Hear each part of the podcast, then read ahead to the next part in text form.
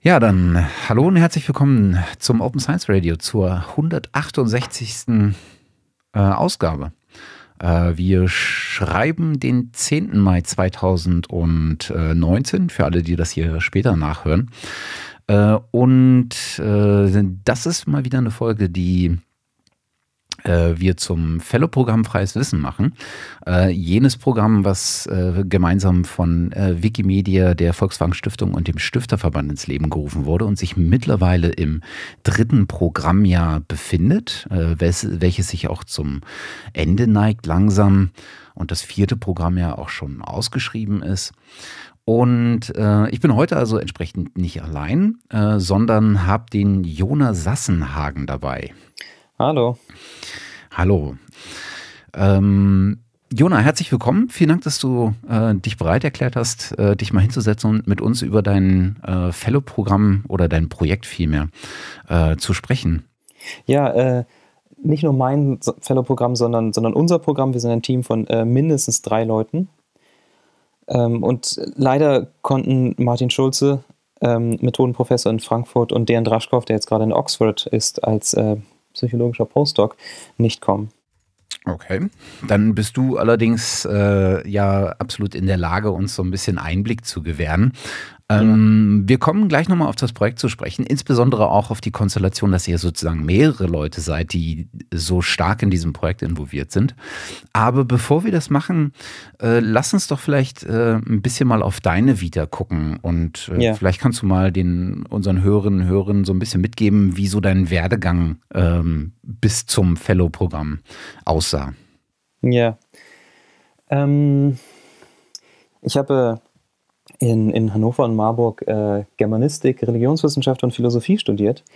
Ähm, und die und was, was mich sehr überrascht hat, war, dass zum Teil dieses, dieses Studiens werden würde, dass ich Sprachwissenschaft, ähm, dass ich sprachwissenschaftliche Veranstaltungen besuche.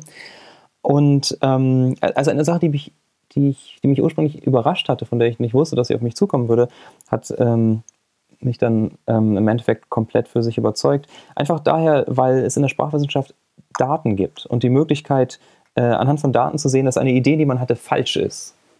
Das gibt es nicht wirklich in, na, ich, ich will es nicht zu gemein sein zu meinen literaturwissenschaftlichen Kollegen, aber das gibt es nicht wirklich in der Literaturwissenschaft. In der Literaturwissenschaft gibt es bessere und schlechtere Argumente, aber es gibt niemals einen objektiven Beweis dafür, dass man Unrecht hatte. Und das gibt es in der Linguistik und das fand ich sehr attraktiv. Und ähm, von da aus bin ich dann immer datengetriebener und quantitativer abgewandert. Ein, in, vielleicht tatsächlich immer noch primär vor diesem Gedanken, dass ich es, dass ich die, dass ich sehr wichtig fand, die Möglichkeit zu haben, herauszufinden, dass ich bei irgendwas Unrecht hatte. Und genau aus dieser Perspektive bin ich dann ähm, wahrscheinlich auch insbesondere an Open Science interessiert worden, weil ein, ein wichtiger Aspekt von Open Science ist, es zu erleichtern, zu verstärken und zu institutionalisieren, ähm, dass Wissenschaftler äh, darauf hingewiesen werden, wenn das, das, was sie machen, falsch ist. Einfach empirisch falsch ist, wenn die Theorien nicht progressiv sind. Ähm, ich hatte, ich hatte als Sprachwissenschaftler in Marburg während äh, Magister und Promotion äh, sehr viel Kontakt zu den Psychologen bei uns und äh, die, ich hatte sehr viel Kontakt zu kritischen Psychologen und ähm, die, die gerade in der Zeit, in der ich sehr viel methodisch äh, weitergekommen bin, äh, fing die Replikationskrise in der Psychologie an. Und ähm, das, das habe ich dann einerseits als Inspiration verstanden, aber andererseits wurde dann auch einfach die Notwendigkeit dafür klar, dass wir unsere, unsere Forschungspraxis verbessern. Mhm. Ähm, die, in der Psychologie wurden zu diesem Zeitpunkt dann in Antwort auf die Replikationskrise ein großes Paket von, von methodischen Verbesserungen entwickelt und ich habe dann versucht, sehr weit dieses äh, methodische Paket äh, mitzunehmen. Ich vermute, Leute, die das hier hören, kennen schon relativ viel davon, was in der Psychologie in der, in der letzten Zeit geschehen ist. Aber vielleicht, vielleicht ist eine Sache, die besonders ich sagen kann und sollte, ähm, ich war sehr früh in, im Bereich äh, Präregistrierung dabei. Ich habe die, die erste unilateral präregistrierte Studie in meinem Bereich damals veröffentlicht und die erste Studie, die formell im, im Registered Report Format erschienen ist, ist auch meine.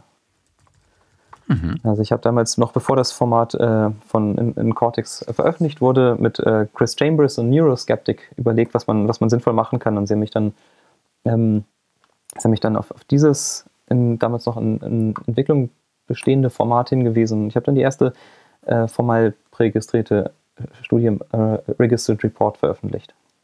Hm. Du bist also auch einer von denen, die daran geglaubt haben, dass da was getan werden muss. Ja, ja, auf jeden Fall. Das ist ja so ein bisschen äh, das, das Spannende jetzt in der Nachbetrachtung äh, dieses ganzen äh, Umfelds der Replikationskrise, äh, die ja im Wesentlichen darauf baute, auf der Erkenntnis, dass plötzlich ähm, oder äh, wo so ein, ein, Stückchen weit die Argumentation aus der Richtung kam, dass wir plötzlich ähm, die Nachvollziehbarkeit von Ergebnissen von bereits veröffentlichten Stufen, äh, Studien gar nicht mehr so gegeben ist. Und ja. ähm, die Argumentation dann daher geht, es geht im Prinzip nicht nur, dass wir äh, Post-Ex äh, was daran machen an der Nachvollziehbarkeit, dass wir die Daten offenlegen, dass wir die Methodik offenlegen, sondern vielleicht ja. können wir auch davor schon was machen. Und das ist ja dann das Argument gewesen, Präregistrierung als einen dieser Wege äh, mal auch umzusetzen und zu verankern. Und äh, ich denke, die, die äh, Psychologie äh, speziell hat da ähm, mit sehr viel Kraft in relativ kurzer Zeit, finde ich, ähm, einen ganz guten, fast Stand, neuen Standard eingeführt. Ja, weil sie musste. Ja. Ähm, ich denke, die meisten Leute, die irgendwie Teil dieses Programms sind, sind sehr weit Teil des Programms. Also ich, ich glaube, sehr wenig Leute konzentrieren sich äh, auf, auf nur einen Aspekt. Also die, die meisten Leute, die Präregistrierung machen, machen auch Open Data und Open Code und so weiter. Mhm. Die, der Registered, das Registered Report Format zum Beispiel ähm, setzt auch voraus, dass man danach die Daten und, und die Analyse-Codes zur Verfügung stellt. Ähm, und, und so sehe ich das natürlich auch. Ähm, und das musste Psychologie wirklich machen, weil wir einfach in einem absolut schrecklichen Zustand waren. Weil mhm. fürchterliche Dinge geschehen sind und nie wieder geschehen dürfen. Mhm. Das spannende Argument, um ganz kurz abzuschweifen, das spannende Argument wäre jetzt natürlich oder ist ja jetzt auch äh, seit einigen Jahren, ist sowas nicht in anderen Feldern, insbesondere der medizinischen Forschung, äh, der mhm. Medizinwissenschaften, äh, nicht auch dringend geboten? Ähm, ja. Da haben wir natürlich ein bisschen andere Voraussetzungen, weil sozusagen auch sowas wie wie Studien anders laufen. Oft sind es ja klinische Studien, aber auch da sehen wir ja mit Open Trials beispielsweise ähm, auch diese Bewegung hin zum Offenen, zum mehr Transparenten. Ja. Ich habe relativ wenig Domänenwissen, was Medizin betrifft, aber ich denke, die, die moralische Perspektive ist, ist, hat eine ganz andere Dringlichkeit. Bei, bei uns in der Psychologie ist es meistens so, dass es einfach peinlich und, und, und dumm ist, wenn Forschung nicht repliziert, wenn Forschung falsch ist. Aber in der Medizin hängen da natürlich Menschenleben von ab. Ähm, ich, und ich, ich denke, die, was wir bis jetzt gesehen haben, deutet darauf hin, dass die Problematik in der Psychologie sehr ähnlich stark vorlag und vorliegt, wie es das in der Psychologie tut.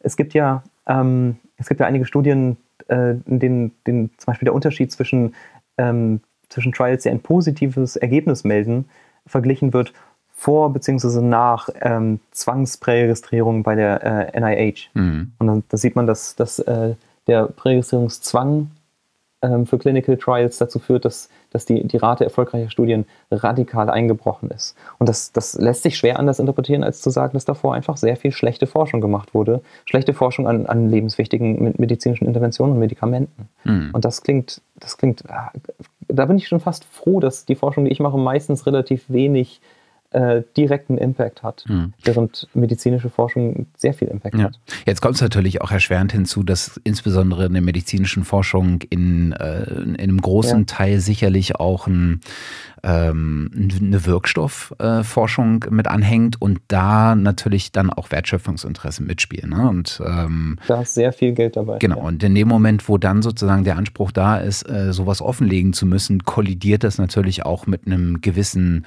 Geheimhaltungsanspruch, den vielleicht Unternehmen, die solche Forschung finanzieren, mitbringen. Ähm, wie auch immer der moralisch zu bewerten ist, äh, würde ich jetzt gar nicht machen. Aber es gibt natürlich auch immer, auch bei Open Science in vielen Aspekten, äh, ein berechtigtes berechtigtes Gegeninteresse und deswegen sagen wir zwar, äh, oder ist ja auch der, äh, die generelle Forderung, Open Science per Default, äh, heißt aber nicht immer und alles. Ja, und es gibt immer Abwägungen, äh, Abwägungsinteressen, ja. die man auch mitnehmen kann.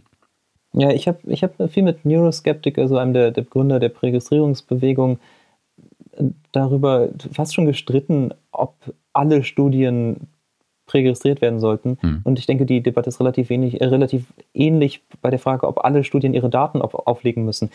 Ich, meine Intuition wäre wahrscheinlich nein. Ähm, es gibt oftmals tatsächlich gute Gründe, irgendeinen Teil des Open Science Pakets nicht mitzumachen. Ja. Ähm, aber in einer besseren Welt wären das, wäre das der, der, der Sonderfall und der Normalfall wäre, dass alles offen ist. Ja. Also spätestens, äh, was glaube ich jedem nachvollziehbar ist, spätestens wenn persönliche ähm, Belange von beispielsweise ja. Studienteilnehmern berührt werden, äh, ja. ist sowas natürlich, besteht tatsächlich ein berechtigtes Gegeninteresse. Äh, und es gibt einfach beispielsweise ähm, äh, bestimmte Krankheitsbilder, in denen die, ja. die Anzahl der Betroffenen so klein ist, dass im Prinzip auch bei einer anonymisierten Studie eine Identifizierbarkeit mhm. möglich wäre.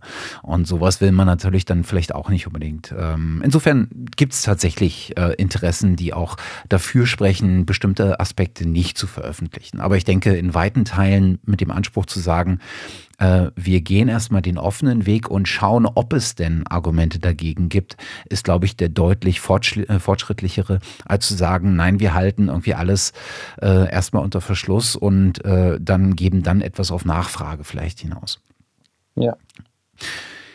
Ähm, bleiben wir doch vielleicht mal äh, noch ein Stückchen bei deinem äh, Weg. Ähm, wie bist du denn auf das äh, Fellow-Programm gestoßen? Ähm, oh Gott, das habe ich bestimmt mal irgendwo gesagt. Ich weiß es nicht mehr. Ich, ich bin durch Leute darauf aufmerksam geworden. Ich bin, ich bin, habe es nicht irgendwie im Internet gefunden, sondern äh, Freunde, die es kannten, haben, haben äh, mir davon erzählt. Entweder war das Per Herholz, der ja letztes Jahr dabei war, oder irgendeiner meiner Frankfurter Kollegen. Und ähm, ich war zu, zu dem Zeitpunkt, äh, ich, hab, ich unterrichte äh, Programmieren für Psychologen, ähm, was, was dann auch notwendigerweise immer äh, äh, Open Science Standards folgt, soweit es irgendwie dafür relevant ist. Also ich verlange von meinen Studierenden in dem Programmieren für Psychologen Seminar, dass sie mir als Seminarleistung am Ende ein komplett reproduzierbares Experiment geben. Ich möchte, dass sie mir die Daten schicken und dass sie mir Scripts schicken, die exakt die Ergebnisse, die sie mir schicken, reproduzieren können. Ähm, und genauso hatte ich den Kurs im Rahmen eines äh, E-Learning-Projekts dann auch äh, im, im, Internet veröffentlicht. Und ähm, dann bin ich im Gespräch mit auf jeden Fall Per, Martin und Dejan drauf gekommen. Wir machen alle viel Unterricht und ähm, da, wir haben eigentlich sehr viel Material, das man jetzt gut sammeln könnte und, und äh, in eine kohärente Form bringen und noch da ausgleichen, wo wir noch nichts haben. Und dann haben wir praktisch ein Buch, das wir dann alle jeweils benutzen können, wenn wir Methodenunterricht machen. Hm. Und ja, dann haben wir uns, dann haben wir uns beim Fellow-Programm beworben und äh, ja, sind jetzt dabei. Hm. Wenn du sagst, du hast, ähm, du machst das schon mit deinen Studenten, wie ist denn, weil das ist, das finde ich immer, das ist einer der Ansprüche, den viele so ein Stückchen weit auch vergessen, weil natürlich ähm, diese Open Science ähm, Bewegung, insbesondere Aspekte wie Open Access etc., sich auf die Wissenschaftler kaprizieren, die sozusagen schon vorangeschritten sind in ihrer wissenschaftlichen Karriere, die vielleicht dabei sind, ihre ersten wissenschaftlichen Meriten auch zu verdienen, indem sie in Peer-Review Journals veröffentlichen, indem sie also wirklich eigene Forschung betreiben. Und jetzt ist ja immer das Argument, ähm, diese Undergraduate äh, Studies, also äh, Bachelor, aber auch noch Master äh, ein Stückchen weit, da die, der Anteil an richtiger Forschung in Anführungsstrichen ist jetzt gar nicht so wahnsinnig hoch, sondern das ist eher dazu ausgelegt, dass sie anhand von Forschungsfragen im Prinzip die Methodik erlernen, die Herangehensweise an diese Probleme etc., an das wissenschaftliche Arbeiten. Während wir auch im Open Science Radio immer schon gesagt haben, eigentlich dürfen wir die nicht vergessen, sondern das ist genau die, die Zielgruppe, bei der man anfangen muss, diese ähm, Arbeitsweisen äh, schon offen zur Hand haben, damit die genau ähm, Open Science Methodiken, Open Research äh, Methodiken als das als den natürlichen Weg schon erkennen und ja. vielleicht schon dahin kommen, auch ihre eigene Arbeit nicht unbedingt als, naja, das ist halt so ähm, Übungszeug ja. wahrzunehmen, ja. sondern als ein Bestandteil. Denn jedes Thema verdient es, jede Perspektive ähm, sozusagen voll wahrzunehmen. Und jeder Student, der sich mit einem Thema wissenschaftlich auseinandersetzt, hat ein Stückchen weit auch die eigene Perspektive mit da reingebracht. Insofern ist es ganz spannend. Und wie, wie ist es denn so mit Studenten? Wie sind die eingestellt zu diesen, äh, zu diesem, zu dieser Offenheit, die du da äh, versuchst, insbesondere auch äh, unter dem Aspekt, dass es dann nachvollziehbar, reproduzierbar sein muss? Ähm, ich glaube, im speziellen Kontext dieses Seminars, über das ich jetzt rede, ist es noch nie auch nur thematisiert worden. Ähm, denn es, ich, ich glaube, es erscheint komplett offensichtlich für, für jeden, der ein Programmierseminar besucht, dass Code reproduzierbar und replizierbar sein muss. Ja. Ähm, ich, ich hoffe, das ist tatsächlich noch irgendwie eine Antwort auf deine Frage, aber ich ähm, hole es mal sehr weit aus und, und fange mit der Philosophie hinter unserem Projekt an. Das, das geht nämlich auf sehr viele Sachen, die du gerade aufgeworfen hast, ein. Ähm, teilweise werde ich auch einfach Sachen wiederholen, die du gerade gesagt hast, aber also die, unser Projekt ist ja ein Methodenbuch ähm, zu äh, ein, ein Methodenbuch äh, für, für Einführungsveranstaltungen, das Open Science äh, von vornherein als essentiellen Bestandteil führen soll. Ähm, und was, was, was ich etwas allgemeiner, nicht speziell in meinen Veranstaltungen, sondern allgemein ähm, gerade im Universitätsleben erfahre, ist, wir haben äh, einerseits den Methodenunterricht und dann haben wir Open Science Sachen. Das heißt, erst kriegen die Studenten in den normalen Methodenveranstaltungen Statistik oder was auch immer beigebracht und dann gibt es noch so irgendwelche Sonderveranstaltungen, wo jemand noch extra was von ihnen verlangt, nämlich, okay, du hast jetzt Methodik gelernt und jetzt wollen wir, dass du deine Methodik offen machst. Mhm. Äh, du hast jetzt gelernt, wie man Experimente durchführt und jetzt erzählen wir dir, was Präregistrierung ist. Und äh, unsere Idee war, das ist nervig und falsch. Wie es eigentlich sein sollte, ist, ähm, dass, dass Open Science der Normalfall sein sollte, dass wir nicht äh, ein, ein, ein Pflaster auf, auf eine bestehende Wunde auflegen, um, um, äh, um Praktiken, die die Studenten teils falsch äh, gelernt, äh, gelehrt bekommen haben, ähm, symptomatisch aufzufangen, sondern dass wir von vornherein den, den optimalen Fall, den besten Fall den Normalfall vorstellen ähm, und ähm, also nicht die Studenten, nachdem das, das Problem schon geschehen ist, ähm, zu unterstützen versuchen, sondern sie von vornherein auf den, ah, das klingt jetzt äh, hochtrabend, aber auf den, von vornherein auf den richtigen Weg, auf den Open Science Weg mhm. zu setzen. Ähm, gerade ist, was ich bei den Studenten um mich herum erlebe, so dass es sehr viel Interesse äh, bei den Leuten, die sich wirklich für Forschung interessieren, zumindest an, an Open Science gibt, dass, den, dass die allermeisten Studenten sehr sensibilisiert sind für das Thema, insofern sie sich überhaupt für Forschung interessieren. Ja. Es gibt natürlich Studenten, die sich für Forschung nicht besonders interessieren. Ähm, aber es ist halt immer eine Sache, die, die für sie nebenbei zusätzlich zum Studium läuft. Und das, denke ich, ist, ist, ungünstig. Das ist ungünstig. Ja. Ich, ich denke, Methodenunterricht sollte von vornherein Unterricht in, in äh, Open Science Methoden sein. Ich meine, das ist jedem erklärlich. Ne? Die, die Studenten haben halt den Kopf ähm, vor allen Dingen dahingehend, abseits vom Interesse, was sie vielleicht an Forschung mitbringen, haben aber natürlich das, den Fokus darauf hin, ihre Scheine zu machen, ihre Leistung ja. zu erbringen, weil sie am Ende natürlich auch fertig studieren und erfolgreich fertig studieren wollen. Und ja. da ist jedes on top natürlich mehr Aufwand, der, ja. und wir waren alle mal Studenten, der jetzt nicht immer unbedingt gut ankommt. Ja. Ähm, also vollkommen nachvollziehbar. Aber spannend ja. finde ich, dass, dass sozusagen, wenn man, wenn ihr den Schritt geht, ähm, das direkt offen zu machen. Das heißt also nicht erst die Methodik und dann den Aspekt offen on top, so, sondern beides gleichzeitig. Also im Prinzip so einen für uns gefühlt natürlichen Weg ähm, einzuschlagen, so wie er auch sein sollte, dass das dann gar nicht so als was Besonderes wahrgenommen wird.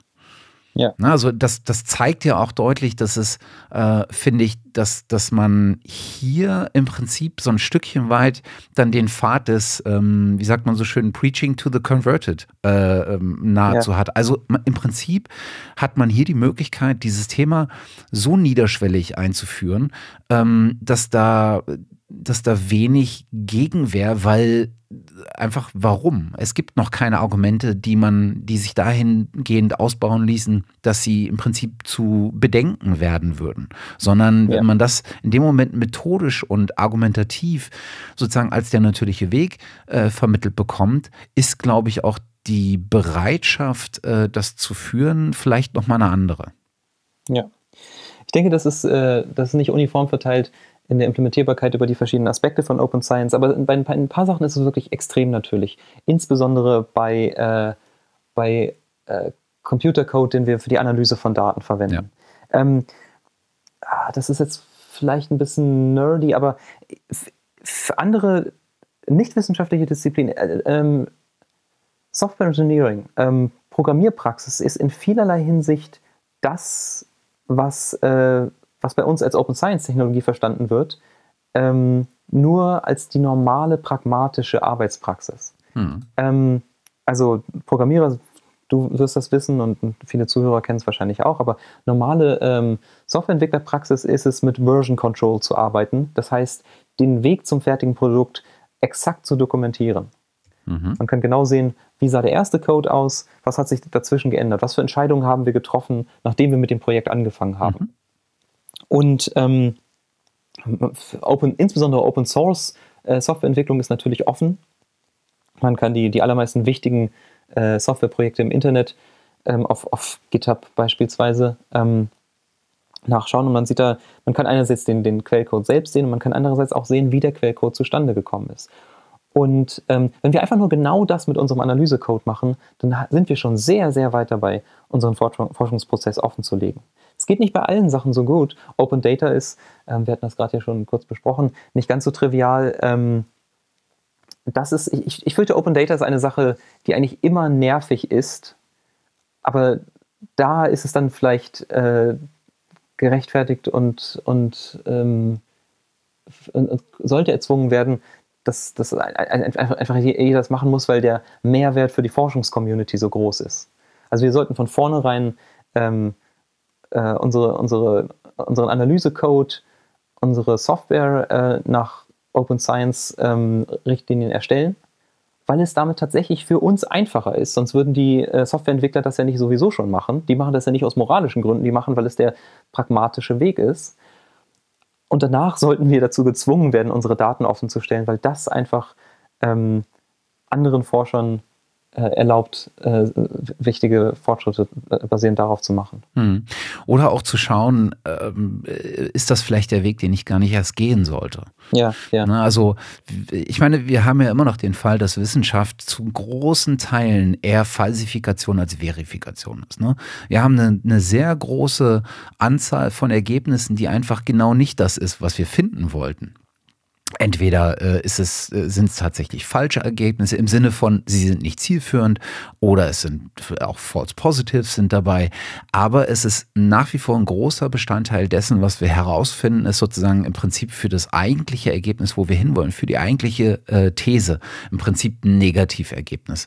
Und nur äh, relativ wenig ist dann im Prinzip das positive Ergebnis, was wir, was wir haben wollen. Aber genau dieses negative Ergebnis ist sozusagen das, was vielen anderen auch viel Zeit und Aufwand äh, ähm, sparen könnte und was dann am Ende dazu führt, dass vielleicht auch sowas wie ähm, wissenschaftliche Projekte, wissenschaftliche äh, Forschungsprojekte ähm, dann noch spezifischer ähm, bestimmte Fortschritte adressieren können, weil sie auf anderen bereits äh, stattgefundenen Ergebnissen direkt aufse äh, aufsetzen können, vielleicht direkt den Code weiterverwenden können, vielleicht direkt die Daten auch weiterverwenden können. Das heißt, heißt, wir haben auch einen Mehrnutzen von Daten, die wir einmal äh, erstellen. Wieder in der Psychologie natürlich immer mit der, mit der vorsichtigen ja. Handhabe, hier geht es um persönliche Daten, teils um private Daten.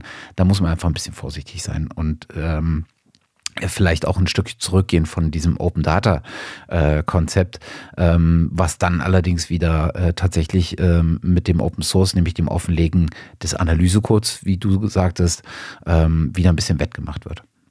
Ja, ich bin, vielleicht bin ich, vielleicht bin ich in dieser Hinsicht sogar noch pessimistischer als du. Ähm, es, es, ich, ich habe eine der, der für mich gruseligsten und, und ähm, vielleicht deutlichsten Statistiken ist, ähm, ich habe in irgendeinem Nature-Artikel gelesen, die, die Rate der positiven, die Rate der Artikel, die positive Befunde melden. Mhm. Wir sagen, wir haben das gefunden, was wir vorhergesagt hatten, ist in der Psychologie irgendwie 95 Prozent oder sowas. Die allermeisten psychologischen Artikel sagen, äh, erzählen etwas in der Form, wir haben etwas vorhergesagt und unsere Daten passen zu unserer Vorhersage. Mhm. Die niedrigste dieser Rate finden wir in äh, Rocket Science tatsächlich. Mhm. Ähm, dort ist die Rate etwa 50 Prozent. und die, die Erklärung, die sich für mich wirklich aufzwingt, warum ist das so, ist relativ einfach. Ähm, in der Psychologie sind die negativen Konsequenzen dafür, zu behaupten, äh, die eigene äh, Prädiktion, die eigene Vorhersage bestätigt zu haben, ziemlich gering und waren bis vor ein paar Jahren noch praktisch null. Beziehungsweise wenig transparent nachvollziehbar. Ja. Ne? Wenn bei Raketenbau was schief geht, dann sieht genau. das jeder. Genau, wenn, ja. wenn, wenn beim Raketenbau was, was schief geht, dann sieht das hoffentlich jeder, bevor es ernst wird. Ja. Aber im schlimmsten Fall sind Menschen tot. Ja. Und es ist ziemlich klar, wer schuld daran ist in diesem Fall. Ähm, das heißt, wir sind relativ abgeschirmt normalerweise von den Konsequenzen. Erstmal die Konsequenzen in unserem Bereich der Forschung sind, sind einfach viel, viel milder als das. Aber wir sind auch relativ gut abgeschirmt von, von den Konsequenzen äh, irgendwelcher Fehler, die wir machen. Ähm, ja, und das, das, das ist, ist auch meine Intuition, warum vielleicht manche äh, Disziplinen sehr viel Open Science brauchen und sich dazu zwingen müssen, das zu machen und andere Disziplinen nicht so sehr. Hm. Wenn es die richtigen Feedback-Mechanismen sowieso schon in der Praxis gibt, ähm, dann, dann ähm, entwickelt man wahrscheinlich sowas von allein.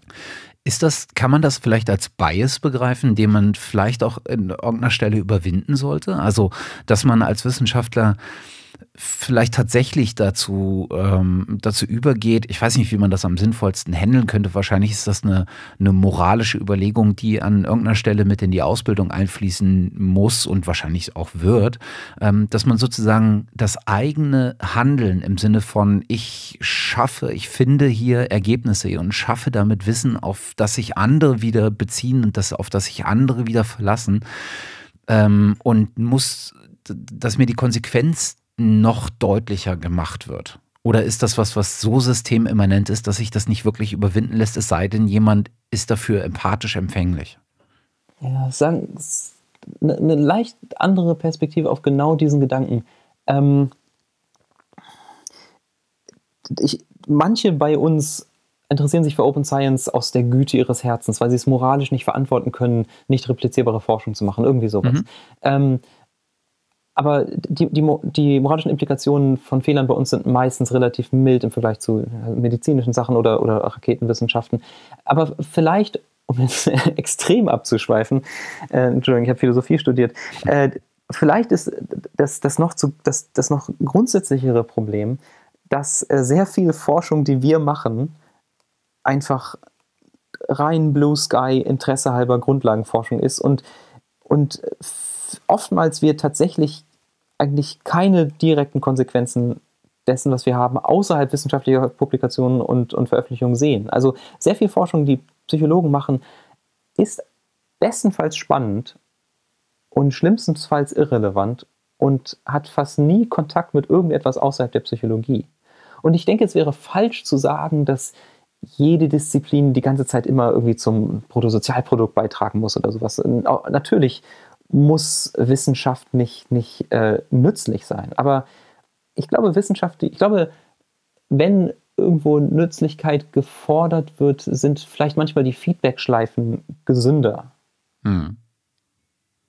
Und auch das ist ja ein Aspekt von, von Open Science, dass in dem Moment, wo ich es offen stelle, ähm, Feedback äh, natürlich genau der eingebaute Prozess ist. Ne? Also nicht nur Weiternutzung, mhm. sondern auch Feedback, ja. sei es auch in Form von Kritik, äh, aber auch in Form von ähm, vielleicht äh, Kontribution. Ähm, ganz, ganz unterschiedlicher Natur. Was natürlich auch wieder ähm, ein Stückchen weit ein Prozess ist, der erlernt werden muss, weil in der geschlossenen Wissenschaft, sage ich jetzt mal, äh, ist Feedback natürlich in einem sehr geregelten Maß. Ne? Da habe ich meine, äh, meine Reviewer äh, auf, das, auf das Paper, die mir Feedback geben in, in meinem Publikationsprozess. Ich habe meinen Doktorvater beispielsweise, der mir Feedback gibt während meiner ähm, forscherischen Arbeit. und ich habe im Zweifel meine, meine Kollegen meine Kollaborateure, äh, die mir in der täglichen Diskussion sozusagen Feedback geben. Aber was mir fehlt, ist im Prinzip das, das so ein Stückchen weit das öffentliche Feedback in Anführungsstrichen. Öffentliche im Sinne von dann wahrscheinlich immer noch aus meiner Peer Group, äh, ähm, aber dann doch deutlich weiter über meine Blase, in der ich mich befinde, hinaus. Ja, ja. Ich bin sehr skeptisch, was, was äh, so ähm, Science Popularization betrifft, versuche irgendwie Wissenschaft an die Öffentlichkeit zu bringen. Ähm, nicht, nicht inhärent, sondern weil ich die meisten Versuche, das in der Praxis zu machen, nicht so wirklich überzeugend finde. Aber grundsätzlich finde ich sehr nachvollziehbar, was du gerade gesagt hm. hast. Also es ist natürlich auch Öffentlichkeit im Sinne von, ähm, es wird wahrscheinlich relativ wenig Feedback äh, kommen äh, aus, äh, aus der breiten Öffentlichkeit, nenne ich es jetzt mal so. Ähm, aber Öffentlichkeit ist beispielsweise auch sowas wie ich. Ähm, ne? Also ich, der nicht im Wissenschaftssystem bin, sondern äh, beruflich einfach mit dem Auge auf, ähm, auf die Wissenschaft gucke, weil das für mich ein wertvoller Input ist, den ich in meiner tagtäglichen eigenen Arbeit äh, sehr wertschätze und auch bedarf. Ähm, und wenn ich äh, sozusagen aus meiner eigenen Historie, kann ich das ja auch sagen, habe ich ja auch schon öfter mal äh, hier ausgerollt. Ja. Ähm, ich nutze einfach sehr, sehr gerne äh, das, was aus der Wissenschaft kommt, direkt. Ähm, ja. Und es gibt Datensätze, äh, die ich schon nutzen konnte und äh, in meiner eigenen Arbeit dann entweder erweitern konnte oder tatsächlich neue Aspekte hinzufügen konnte, die ähm, das Wissenschaftlerteam äh, so gar nicht auf dem Schirm hatte, was aber für die eigene Arbeit auch ihrer eigenen Arbeit dann durchaus ein wertvolles Feedback war. Also auch ähm, Feedback aus der direkten Peer Group der Wissenschaftler ähm, hinaus, aber wahrscheinlich eher nicht aus der breiten Öffentlichkeit. Ja, aber also in, sicherlich ist es nicht universalisierbar, aber vielleicht manchmal auch tatsächlich das. Ähm, gesunder Menschenverstand ist, ist ein kein unproblematischer Begriff, aber in der speziell in der Psychologie, ähm, Sprachwissenschaft ist sehr weit ja, tatsächlich Inside Baseball, ähm, aber speziell in der Psychologie ist es, ist es sehr, sehr oft so, dass ähm, wir, wir dafür belohnt werden mit hochrangigen Veröffentlichungen, wenn wir extrem kontraintuitive, extrem den gesunden Menschenverstand überraschende Ergebnisse produzieren. Ähm, Sachen, die, die normale Menschen oder die abnormale Art von Menschen, die Wissenschaftler normalerweise sind, ähm, überraschen, weil, weil sie nicht sind, was, was auch kluge Menschen, die sich mit dem Thema beschäftigen, äh, äh, erwarten würden. Und ähm, unser Prior sollte eigentlich für überraschende Dinge niedriger sein. Die meisten Sachen sollten nicht überraschend sein. Ansonsten ist der, der Prädiktionsmechanismus ein schlechter. Also ähm, wir haben ein, ein wir werden dazu incentiviert, sensationelle äh, Befunde zu beobachten und sehr viel weniger stark dazu incentiviert, äh, richtige Sachen rauszukriegen. Und jede Sache für sich allein genommen wäre problematisch, aber diese beiden Sachen zusammen bewirken eine extrem unangenehme Interaktion, mhm. wo, wir, wo wir einfach dazu, wo, wo die Anreize daher kommen, dass wir Sachen rauskriegen, die höchstwahrscheinlich falsch sind und nicht dafür belohnt werden, Sachen rauszubekommen, die höchstwahrscheinlich wahr sind. Mhm. So ein, sind wir so ein Stückchen weit bei der Argumentation, die wir in der letzten Folge ähm, hatten, äh, die wir zum äh, Fellow-Programm gemacht haben, äh, wo wir äh, mit äh, Rima Maria mhm. gesprochen haben und ähm, jetzt ist mir der Name doch glatt empfallen und Moritz. Mhm. Genau, Moritz hat ja, äh, äh, hat ja so ein bisschen in dieselbe Kerbe geschlagen. Ne? Also, dass dieses, und das ist ja auch das Argument, was in, in der Open Science Bewegung äh, sehr, sehr äh, stark nach vorne getragen wird und zu Recht, dass äh, im Prinzip äh, die Reputationsmechanismen darauf basieren, dass je höher oder in einem je wertvolleren, in Anführungsstrichen, Journal ich publiziere, ähm, desto ja. höher ist meine Reputation. Und um in dieses Journal reinzukommen, muss ich natürlich ich ähm, ein Stückchen weit auch ein prominentes Ergebnis in meinem Paper produ äh, produzieren können. Ja. Und da fällt hinten das, das sozusagen das Arbeitsergebnis vielleicht ein Stückchen weit runter. Jetzt ganz, ganz ja. verkürzt und ein bisschen banal dahergesagt, aber ähm, ja, schwierig. Wissenschaftler jagen immer Impact. Ja. Impact-Faktoren sind eine der wichtigsten Sachen bei uns. Aber es gibt aber die Art von Impact, äh, für die wir äh, direkt mit, sagen wir, Stellen belohnt werden, ist, ist äh, denke ich, oftmals eine sehr andere Sache als, als die Art von Impact, die man, die man erwarten würde, was, was äh, ein gutes Gütekriterium für wissenschaftlichen Impact wäre.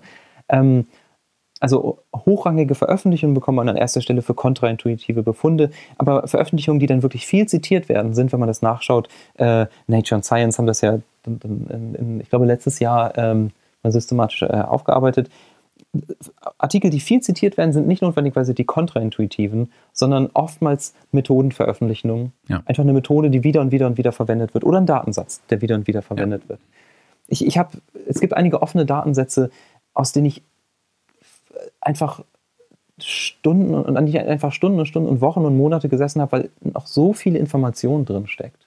Also da hat dann einmal sich ein Mensch die Mühe gemacht, hat sich dann einmal ein Team die Mühe gemacht, einen wirklich wertvollen, guten Datensatz, ähm, nicht notwendigerweise einen perfekten, aber einfach einen guten Datensatz zu produzieren. Und dann kann ich dazu drei Veröffentlichungen schreiben und die, die, die sehr inspirierend sind für ein ganzes Forschungsprogramm. Ja. Ja, und dann, dann wäre halt noch äh, spannend mal zu gucken, was oder in der gleichen äh, Richtung, ähm, was ist eigentlich von diesen äh, Kontra, ähm, ähm, wie sagtest du? Kontra, kontraintuitiv. Äh, kontraintuitiven äh, intuitiven, äh, Findings, was davon letztendlich auch äh, zirkuliert äh, im, in, im Sinne von Wissenstransfer in beispielsweise mhm. dieses, das Wirtschaftssystem und was ja. von den, von den eher methodisch orientierten oder datenorientierten Erkenntnissen, die vielleicht nicht so prominent sind, was davon tatsächlich den Wissenstransfer in andere Teilsysteme der Gesellschaft, zum Beispiel das wirtschaftliche, findet.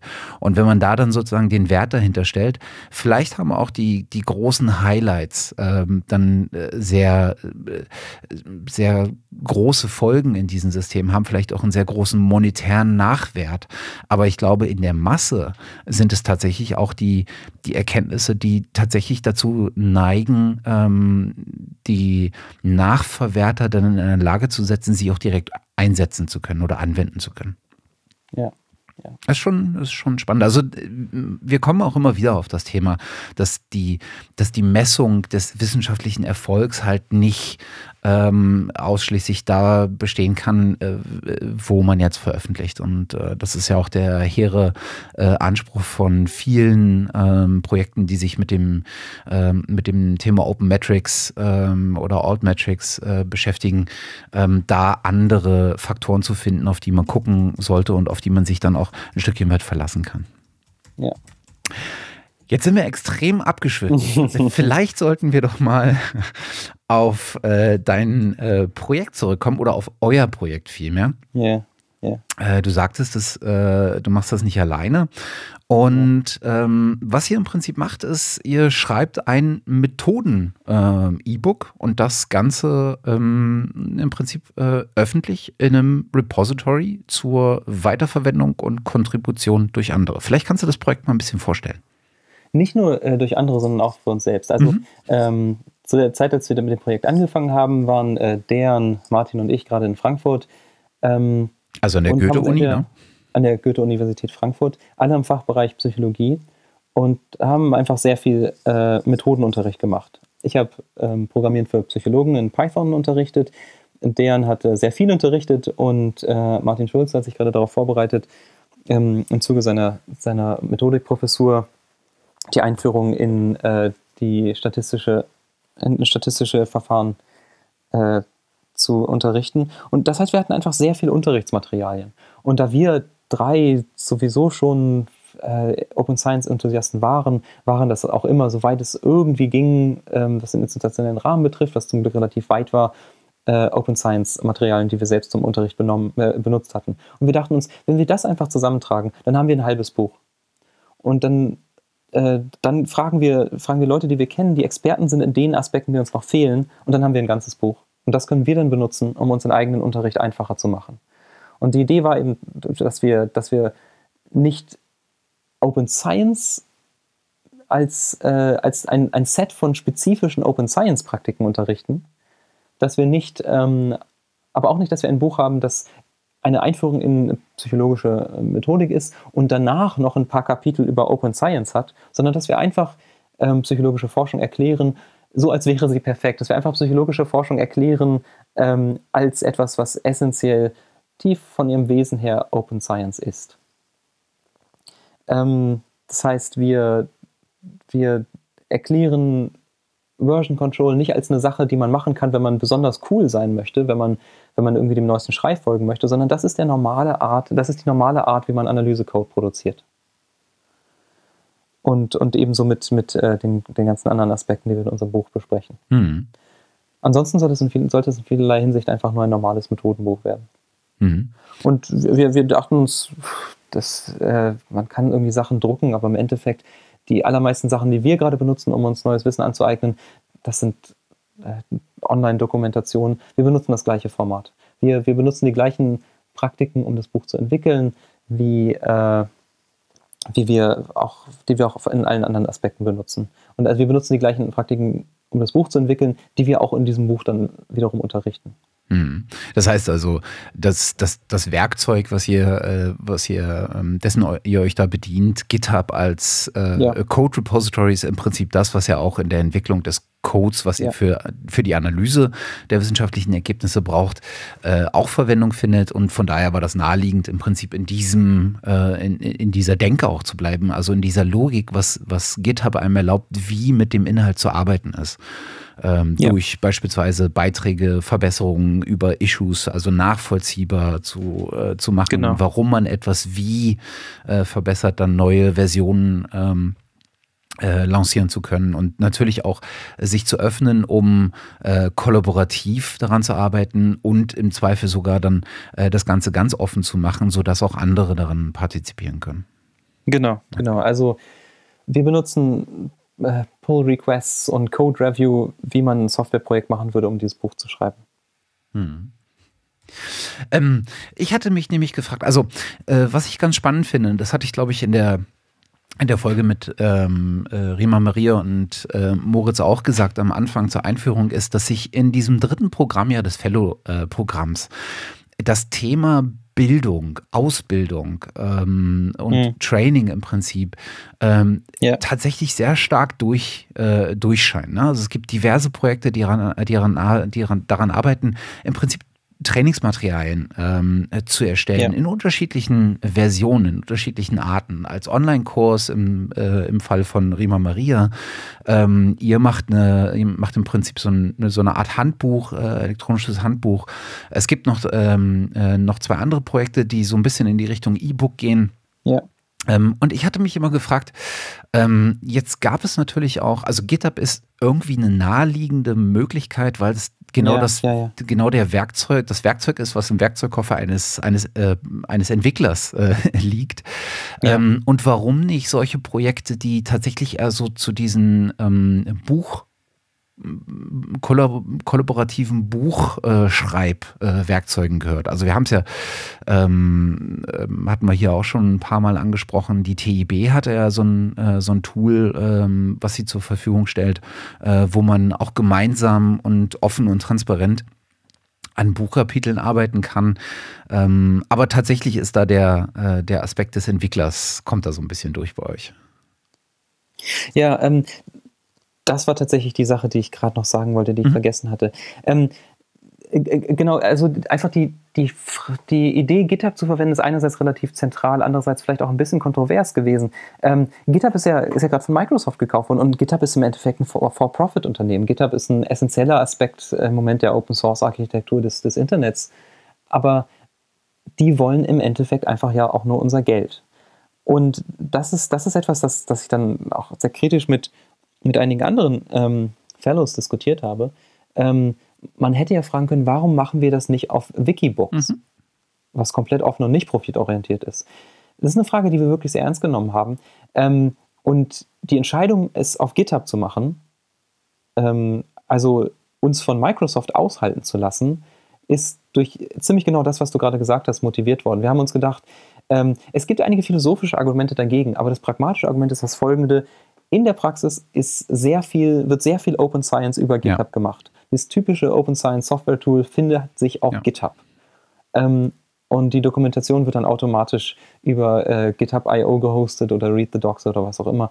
Und wir benutzen genau die gleichen Materialien, von denen wir den Leuten danach auch sagen, dass sie, dass sie sie für ihre äh, spezifischen Analysen verwenden sollen. Also ähm, es ist vielleicht nicht so offen und unabhängig, wie es sein könnte, aber es ist, der, es ist äh, das normale Open Science hm. Tool. Es ist deutlich anschlussfähiger, ne? Also, weil ja. es in der Gewöhnung äh, vieler, die ihr ja adressieren wollt, äh, ohnehin äh, präsent ist, äh, weil es genutzt ist und weil es natürlich auch ähm, deutlich anschlussfähiger ist im Sinne von, wer mitmachen will, kennt das Tool und kann direkt einsteigen. Ja. Wir hatten in der, ah, das ist wahrscheinlich eine Sache, zu der du irgendwann später fragen wirst, aber wir hatten tatsächlich in, an der Goethe-Uni vor zwei Wochen einen Git- und GitHub-Workshop. Ähm, einfach, weil, weil man mehr und mehr nicht darum herumkommt, wenn man methodisch auf dem neuesten Stand sein mhm. möchte. Lass uns doch noch mal ganz kurz über das ähm, Buch an sich sprechen. Ihr habt, äh, du ja. hast, äh, und wir werden die Projektseite ähm, von euch verlinken. Äh, du hast im Zwischenbericht ähm, schon einmal so, ein, so, eine Art Preview mit verlinkt auf das Buch. Das heißt also, es gibt im Prinzip einen, äh, das Outline vom Buch schon. Ähm, das äh, kann man sich angucken. Ich glaube, das ist so ein Read the Docs, ähm, so eine Read the Docs Seite. Ja. Äh, das heißt, dass der Inhalt, über den Inhalt seid ihr euch klar. Wo steht ihr denn jetzt gerade? Äh, wir stehen gerade dabei, äh, zu versuchen, uns selbst ein bisschen Zeit zu reservieren und unseren anderen Contributors hinterherzulaufen, damit wir die inhaltlichen Sachen, die wir noch nicht haben, ausführen können. Also ich zum Beispiel müsste dringend bei meinem Experimentalprogrammierungskapitel äh, noch ein bisschen mehr ins Detail gehen.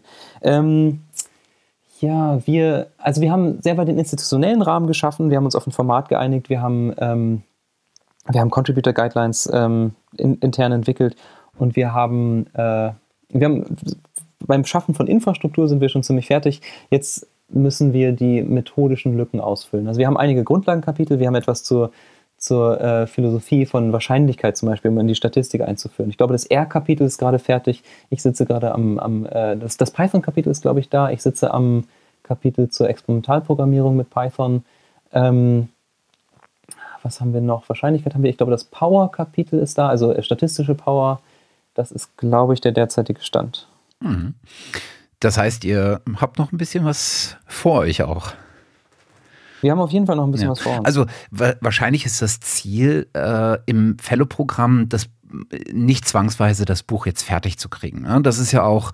Doch, das war eigentlich tatsächlich okay. das Ziel. ähm, wir, wir werden uns dafür noch, noch ziemlich ranhalten ja. müssen, aber, aber wir wollen am Ende, wir, wir wollen am Ende wirklich etwas haben, was äh, nutzbar schon ist. Was, äh, hm. ja, ja. Äh, wir wollen nicht nur, nicht nur Lücken ausbauen, ja. sondern sondern wirklich nutzbar. Also ich meine, das Schöne an, äh, an, äh, an der Herangehensweise, das so zu machen, ist ja tatsächlich, dass man im Prinzip so ein Living Book macht. Ne? Also in dem Moment, wo sich Technologie ändert und wir alle wissen, wie schnell sich Technologie heutzutage ändert und das äh, wird da nicht anders sein, äh, in dem Bereich kann man das direkt sozusagen die Veränderung auch mit äh, mittragen, ähm, sowohl in dem, was man lehrt, als auch in dem, was man da als Inhalt in diesem, in diesem Buch finden kann. Insofern ist das, ist das ganz gut das auch so zur Hand haben. Ähm, wo siehst du in diesem, in diesem Prozess die größten Probleme liegen? Also abzüglich von Zeit, ich glaube, das ist ein sehr nachvollziehbares, ein sehr nachvollziehbares Argument, äh, allein anhand der Tatsache äh, gegeben, dass, dass ihr ja auch alle noch äh, eure täglichen Pflichten habt. Ja. Ähm, also jetzt ganz speziell in unserer Situation oder ein bisschen allgemeiner, was an dieser Art von, von äh, Projekt problematisch äh, ist? Wenn du bei beiden was sagen kannst, schieß los. Ja. Also unsere spezielle Problematik ist, dass sich einfach die unsere Situation sehr grundsätzlich verändert hat, seitdem wir das Projekt angefangen haben. Deren ist nicht mehr in Deutschland, der ist nicht mehr an der Uni, ist noch nicht mehr in Deutschland, hat andere Verantwortung. Martin Schulz hat mit dem Unterricht anfangen müssen und war natürlich extrem eingespannt als neuer mhm. Professor. Ähm, äh, bei mir persönlich ist es so, dass, dass mein Vertrag derzeit ausläuft ähm, und ich auch nicht mehr für immer in Frankfurt sein werde. Ähm, das heißt, die Koordination ist einfach sehr viel schwieriger mhm. geworden. Ähm, Entschuldige, wenn ich dich unterbreche. Ist auch ein interessanter Aspekt, weil wir das auch nicht zum ersten Mal hören. Ich glaube, ja. auch durch viele Folgen, insbesondere mit Fellows, sehen wir, dass, dass das übliche Problem äh, in, in der Akademie heutzutage, ne? dass, dass Stellen so sehr stark befristet sind, dass, äh, dass man ähm, bei weitem nicht ähm, sagen kann, ob man äh, insbesondere wenn man solche Projekte auch annimmt, äh, in welchem Kontext sie dann bis zum Ende hin stattfinden können. Das ja. hören wir immer wieder. Ja. Und also bei uns sind jetzt zumindest zwei sehr begrüßenswerte Sachen. Sowohl Dern und Martin haben eigentlich sehr attraktive Stellen bekommen. Ähm, und eigentlich könnte man ja auch optimistisch sein, weil, äh, weil das Weiterführen von Projekten durch, durch freiwillige Contributors und die Community in, in vielen Bereichen sehr gut funktioniert. Ähm, also Open Source Software ist ja sehr erfolgreich. Ähm, aber ja, einfach der, der, der, Grundstein zu legen wäre einfacher, wenn wir für drei Jahre unsere Stellen fest hätten und uns darauf konzentrieren könnten. Denn in der Situation, in der wir derzeit sind, dass wir eigentlich die ganze Zeit überlegen müssen, was machen wir als nächstes, damit wir, damit wir eine Position haben, aus der heraus wir äh, einerseits Essen auf den Tisch kriegen und, und andererseits Open Science mhm. machen können. Lass uns vielleicht gerade noch mal ein bisschen weiter auf die Metaebene gehen und so ein bisschen auf das, äh, auf den Kontext des Fellow-Programms äh, arbeiten, äh, schauen. Jetzt habt ihr schon ein relativ großes Team. Ne? Ihr seid die drei sozusagen als, als Kernteam äh, dieses Projekts. Äh, ihr habt aber auch, äh, ich glaube, wir sagten es am Anfang, ähm, zusätzliche Autoren, beispielsweise Per Herholz, mit dem wir ja auch schon äh, gesprochen haben, aus dem mhm. letzten Programmjahr werden wir auch nochmal verlinken. Das heißt, ihr habt so ein Stückchen weit schon Organisationsaufwand mit euch. Ähm, wie sieht denn da der Austausch mit Mentoren ähm, aus und mit den anderen Fellows? Äh, ich hatte das Pech, dass ich beim letzten Meeting nicht dabei sein konnte. Martin und Dejan haben, haben noch weniger Zeit dafür gehabt. Also ich, ich war da einfach äh, terminlich, äh, das hat bei mir einfach terminlich nicht gepasst. Ähm, deshalb hatte ich an erster Stelle äh, mit den Fellows, die für mich bequem zu erreichen waren, mhm. Kontakt. Ähm, ich, ich bin sehr gespannt. Ich kenne einen der Fellows, äh, oh, ich, ich, kenne eine Person, die sich auf eine Fellowship für dieses Jahr beworben mhm. hat. Äh, da bin ich auch sehr gespannt. Ähm, ich, ich, ich fürchte, wir sind eines der schlechter vernetzten und integrierten Teams. Einfach weil wir schon sowieso so viele mhm. sind haben wir erstmal genügend damit zu tun, uns intern zu koordinieren, sodass wir nicht mehr so viel Potenzial und Bedarf dabei haben, mit, uns mit den anderen kurz zu schließen. Ich, ich denke, das ist, das sagt vielleicht nicht so viel über das Programm und für sich aus, sondern eher darum, dass wir die geniale Idee hatten, äh, zu dritten Projekt zu machen, für das man wahrscheinlich noch mehr Leute gebraucht hätte. Und das nebenbei, während wir hauptsächlich eigentlich an anderen Sachen arbeiten. Also wir, wir haben sehr viel koordinatorischen Aufwand, was glaube ich, jemand wie Riemann mhm. nicht hat. Also ich meine, wir hatten, äh, wir hatten aus dem letzten Programm ja, äh, ja auch den Maximilian Heimstedt. Äh, mhm. der im Prinzip so eine, ähm, so eine Art Seminar äh, konzipiert hat oder eine Vorlesungsreihe konzipiert hat, wobei ich glaube, es war tatsächlich eine Veranstaltung. Ähm, und daraus dann im Prinzip so ein ähm, Open Educational Resource Lehrbuch zum Thema ähm, Open Organ Organizing, glaube ich, ähm, oder, mhm. oder Organizing Openness äh, war es, glaube ich, ähm, gemacht hat und der zusammen, das Ganze zusammen gemacht hat ähm, mit, äh, jetzt ist mir der Name entfallen, Leonie Dom Dobusch. Ähm, mhm. Und die ja auch beide nicht an einem Ort waren ähm, und auch so ein bisschen mehr Abstimmungs-, ähm, projektorientierten Abstimmungs- und Organisationsaufwand hatten. Insofern, wenn man das Ganze mit drei äh, Personen betreibt und dann auch noch ein Autorenteam ähm, äh, dazu kommt, äh, dann ist es, glaube ich, klar, dass man insbesondere auch in der Diskussion sehr stark innerhalb de, äh, in dem Projekt bleibt. Mhm. Ja, das, äh, weiß ich, ich, ich, es kann sein, dass es auch irgendwie eine idiosynkratische Komponente unsererseits hat, dass wir irgendwie ach, uns, uns selbst genug sind oder ich weiß nicht, irgendwie arrogant sind oder sowas, aber das ist einfach was, was, was wir vorgefunden ja. haben, dass wir ja, zu viel miteinander reden müssen, als dass wir noch Großzeit hätten, mit anderen zu reden. Was, was vielleicht natürlich eine verschenkte Chance ist. Das Fellow-Programm sind, sind ein Haufen sehr interessanter mhm. Menschen einfach. Ähm, ich ich fand es angenehm, sie, sie beim ersten Treffen kennenzulernen. Und ich, ich freue mich darauf, sie jetzt beim, beim Abschlusstreffen wiederzutreffen. Mhm. Aber äh, professionelle Vernetzung hat sich dann insofern im Ganzen gehalten, dass wir sowieso schon sehr viel vernetzen ja. mussten. Aber grundsätzlich denke ich, also eine Sache, das hauptsächliche Feedback, das ich damals in Wikimedia gegeben habe, als bei uns angefragt wurde, was wir denn an Feedback zu berichten hätten, wäre, ähm, die ein halbes Jahr gefördert zu werden für ein, äh, für ein Open Science Projekt ist cool, aber ein Tropfen auf einem sehr mhm. heißen Stein. Ähm, was, was wirklich auch nochmal, um, um etwas wieder aufzugreifen, was, was du gerade gesagt hast, was allgemein ein, ein, ein, Thema ist, das dir oftmals begegnet, was wir, was wir wirklich natürlich bräuchten, wären Stellen für Open Science, feste Stellen für Open mhm. Science. Und das kann das Fellowship-Programm, das bietet das Fellowship-Programm nicht, das kann es natürlich auch nicht bieten. Dafür ist da bei weitem nicht genug Geld da.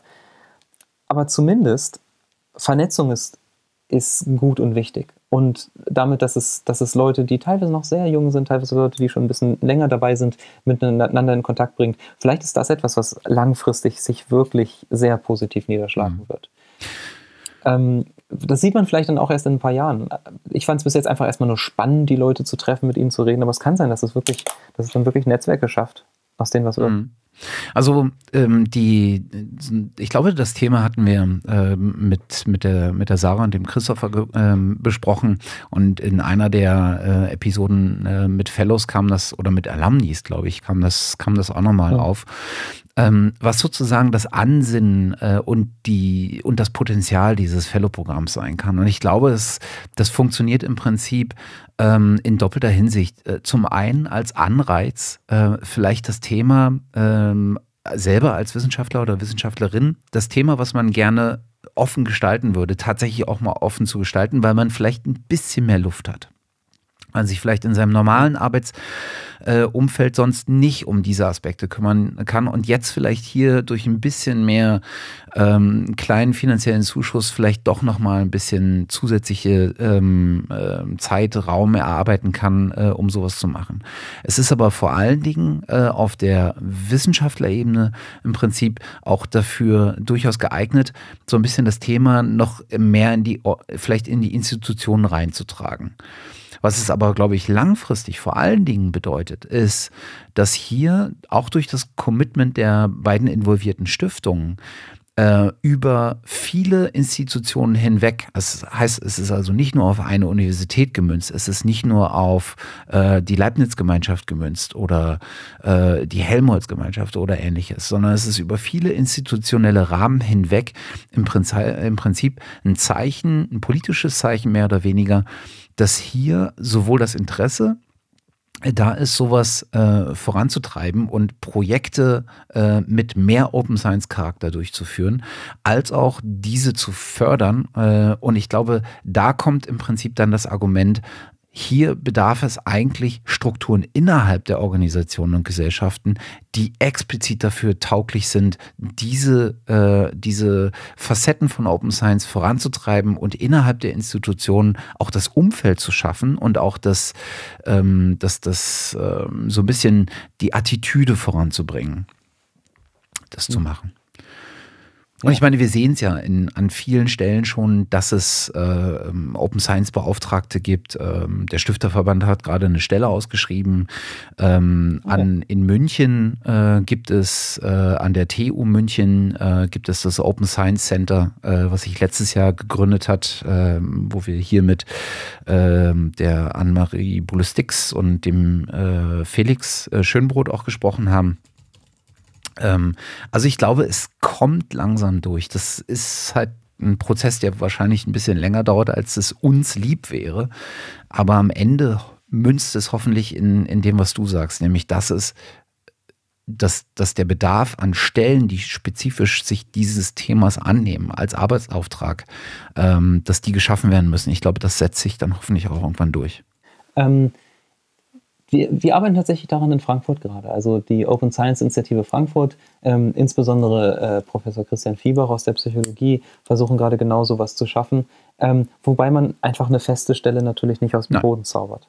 Ähm, aber wir werden wahrscheinlich demnächst auch einen Open Science Beauftragten bei uns haben, zumindest erstmal für eine gewisse Zeit. Und wir, wir haben jetzt erstmal den, den, äh, die Open Science Initiative. Ähm, wir haben einige Leute, die sich, die sich dafür engagieren. Wir, haben, wir geben Veranstaltungen und so weiter aber ja, ich, ich denke langfristig, wir brauchen nicht nur Open Science Beauftragte, denn das ist ja, das ist ja wieder so eine, so eine Pflasterlösung. Das ist Symptombekämpfung. Das, das Problem ist schon da und jetzt kommt jemand, der anderen Leuten, wenn sie von sich aus, aus der Güte ihres Herzens versuchen, ein kleines bisschen reproduzierbarer zu sein, dabei zu helfen. Ähm, was, was ich denke, was wir eigentlich bräuchten, ist, dass feste Stellen durchgehend besetzt werden von Leuten, die Open Science machen. Ja nicht von Leuten, die hochrangig veröffentlicht haben, sondern von Leuten, die äh, robuste, saubere Sachen veröffentlicht haben. Und das ist notwendigerweise ein extrem langsamer Prozess, was natürlich andererseits heißt, dass man so früh wie möglich ja. anfängt. Auch da sehen wir ja äh, die Psychologie im Prinzip wieder als, als Vorreiter, denn das ist ja das, was die an der LMU äh, gerade gemacht wurde, also letztes Jahr gemacht wurde, wo explizit in die Ausschreibung für ja. eine Professorenstelle, ja. für einen Lehrstuhl ähm, die Open Science äh, Aktivitäten der Bewerber äh, mit berücksichtigt wurden und auch eingefordert wurden. Ja. ja. Wir, wir, haben das äh, hier bei, bei der Besetzung der Professor von Martin Schulz ist das auch ein Faktor mhm. gewesen, dass wir darauf geachtet haben, okay, wie weit ist, gibt es hier ein, eine Open Science Lösung? Mhm. Und, und, Martin ist natürlich auch exemplarisch in dieser Hinsicht. Ja. Also äh, zumindest ganz lokal gesprochen, ich glaube, Frankfurt, die Frankfurter Psychologie ist in halbwegs guten Händen zwischen Professor Christian Fiebach und Professor Martin Schulze. Und also nicht, nicht nur diesen, sondern insbesondere ja. diesen.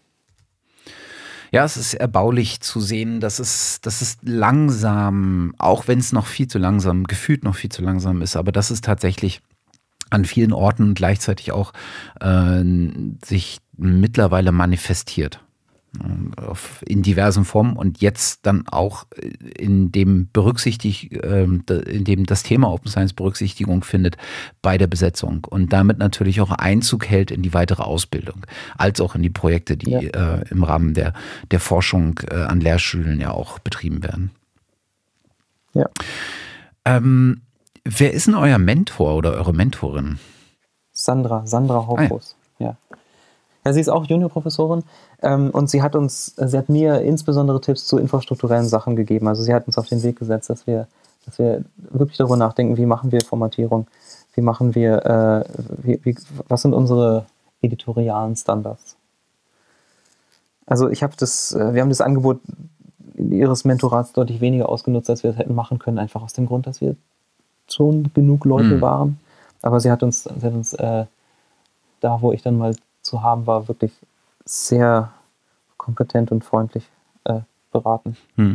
Ich meine, ist ja auch ein Stückchen weit ein Unterschied, weil ihr alle drei, die ihr, das, das Kernprojektteam, sage ich jetzt mal, ähm, äh, darstellt, ihr alle drei seid ja relativ weit in eurer eigenen wissenschaftlichen Vita. es ist also ein Stückchen weit äh, was anderes vielleicht als ähm, jemand, der gerade ähm, sich äh, am Anfang seiner, äh, seiner ähm, Doktorandenphase befindet. Insofern ist ja, das, also, fällt das vielleicht auch, auch, auch auf andere Voraussetzungen und dann ist das Miteinander zwischen Fellows und Mentoren, aber auch Fellows untereinander vielleicht nochmal ein anderes, weil man natürlich sehr spezifisch dann äh, auch schon aus, einer, aus seiner eigenen Historie kommt und dann mit einem sehr konkreten Blick, was man in diesem Projekt auch machen will, ähm, insbesondere innerhalb des Projektteams dann natürlich auch einen starken Fokus hat. Ja, also Dejan und, und Martin waren tatsächlich zu der Zeit äh, beide hm. Professoren, mhm. äh, nur ich nicht. Ähm, deren hat jetzt gerade keine Professur, aber das ist nur eine Frage der Zeit. Ähm, es ist aber auch schon so, dass ich, dass ich doch gemerkt habe, dass, dass Sandra noch äh, sehr viel mehr Erfahrung und Kompetenzen in diesem Bereich hatte, als, als ich das hat, als ich das, ähm, als ich spontan zur Verfügung gehabt hätte. Also einfach, einfach Roadmapping und Infrastruktur und Planung war etwas, wo sie wo sie uns äh, einfach sehr viel sagen mhm. konnte. Ein Thema, was so ein Stückchen Anklang immer mal wieder ähm, ist, wonach wir auch gerne fragen, ist, ähm, wie die Unterstützung eigentlich aussah im, in deiner eigenen Institution. Jetzt sagst du gerade äh, oder sagtest schon, ja. ähm, zum einen ist es in Frankfurt äh, gerade gut aufgestellt mit Christian Fiebach, mit Martin Schulz. Ähm, zum anderen sagtest du, du ähm, bist gerade so ein Stückchen weit auf dem verlassenen Arm. Und, und versuchst, äh, versuchst dich neu zu orientieren oder weiter zu orientieren. Ähm, mir ist die Goethe-Uni spezifisch jetzt noch nicht so oft über den Weg gelaufen in diesem, ja. ähm, in diesem Thema Open Science. Da gibt es andere Unis, die mir präsenter sind. Heißt ja. allerdings auch ja. nicht, dass, dass da nichts läuft. Ne? Aber äh, nee, das, das, das ist auf jeden Fall so. Also wir haben spät angefangen und, und wir müssen viel mhm. aufholen. Ähm, also Christian Fiebach ist, ist, ähm, ist äh, Professor für äh, Psychologie und ähm, nimmt eigentlich alles, was in dieser Hinsicht von mir oder seinen anderen Mitarbeitern kommt, immer sehr produktiv auf und versucht das wirklich so, so weit, soweit er irgendwie Zeit und Ressourcen hat, das zu unterstützen. Ist eben auch der, der Begründer ähm, der Open Science Initiative ähm, und, und immer noch die hauptsächliche Kraft, um das voranzutreiben. Ähm, ja, ich, ich meine, wir, wir wollen, wir sind nicht notwendigerweise missionarisch unterwegs und wollen dann irgendwie äh, die Welt verändern, sondern wir wollen erstmal äh, Frankfurt auf, ein, auf einen guten Weg bringen. Ähm, die Open Science Initiative Frankfurt ist, glaube ich, noch nicht äh, hinreichend weit erfolgreich dabei gewesen, die gesamte Uni, soweit es denn für sie relevant ist, zu erreichen. Aber auch das ist was, woran wir arbeiten. Ähm, also mit, mit Christian, der, der derzeit mein Chef ist, hatte ich sehr viel Glück, ähm, weil er jemand ist, der, der immer bereit war, der einerseits immer bereit war, meine äh, Vorschläge in dieser Hinsicht dann umzusetzen oder mich umsetzen zu lassen und der andererseits auch selbst seine eigenen Standards, ähm, seine eigene Forschungspraxis immer mehr nach Open Science Standards äh, organisiert. Und das ist nicht der Normalfall, mhm. denke ich. Also äh, ich, ich sage, als jemand, der sehr viel weniger Erfahrung hat als er, sage ich, er hatte eine, eine gute Nase, er hatte einen guten Riecher. Und er nimmt sehr viel, muss er natürlich einfach die, die, die, äh, die Vorschläge seiner jüngeren äh, Mitarbeiter aufnehmen. Aber ähm, er ist auch halt als, als äh, etablierter Professor sehr aktiv dabei, äh, Open Science zu vertreten und, und, zu unterstützen und natürlich seinen Mitarbeitern die Gelegenheit zu geben, das so weit wie möglich umzusetzen.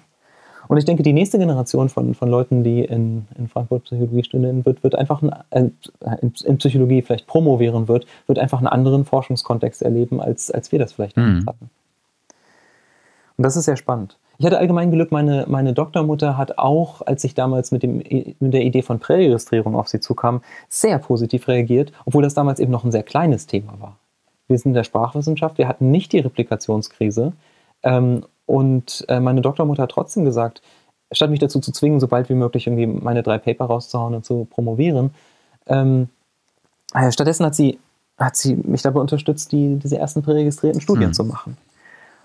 Ähm, ich glaube, das hat sich im Endeffekt auch für sie gelohnt. Sie hat, ähm, diese, diese Publikationen sind halbwegs erfolgreich geworden. Ähm, aber nein, das hätte sie auch anders machen können. Sie hätte auch sagen können, nein, wir bleiben jetzt bei dem, was wir immer gemacht haben. Ähm, wir, wir bleiben jetzt traditionell im Stattdessen, hat sie gesagt. Was du sagst, ist mir neu, klingt aber sehr überzeugend. Machen wir das. Hm. Also ich hatte, ich habe äh, an erster Stelle sehr viel Positives zu berichten über, über meine äh, Vorgesetzten, über meine äh, professionellen Mentoren und Betreuer. Auch positiv zu hören von, von den meisten Fellows, mit denen wir gesprochen haben, äh, dass da entweder schon sozusagen ähm, eine positive Reaktion da war und tatsächlich er dann das, die Bekräftigung, das doch, äh, das doch zu machen, oder dass äh, sich im Laufe des, äh, des Fellow-Projekts dann auch ähm, so ein Stückchen weit einfach die Vernetzung ergeben hat innerhalb der Uni und äh, dann die positive Einstellung gegenüber dessen äh, dann so mitkam und gewachsen ist. Das äh, macht zumindest Hoffnung auf, äh, auf das weite Vorangehen. Und ich meine, man sieht ja auch an der, an der äh, Goethe-Uni, an vielen Stellen, dass dort äh, Open Science, ähm, Open Access etc.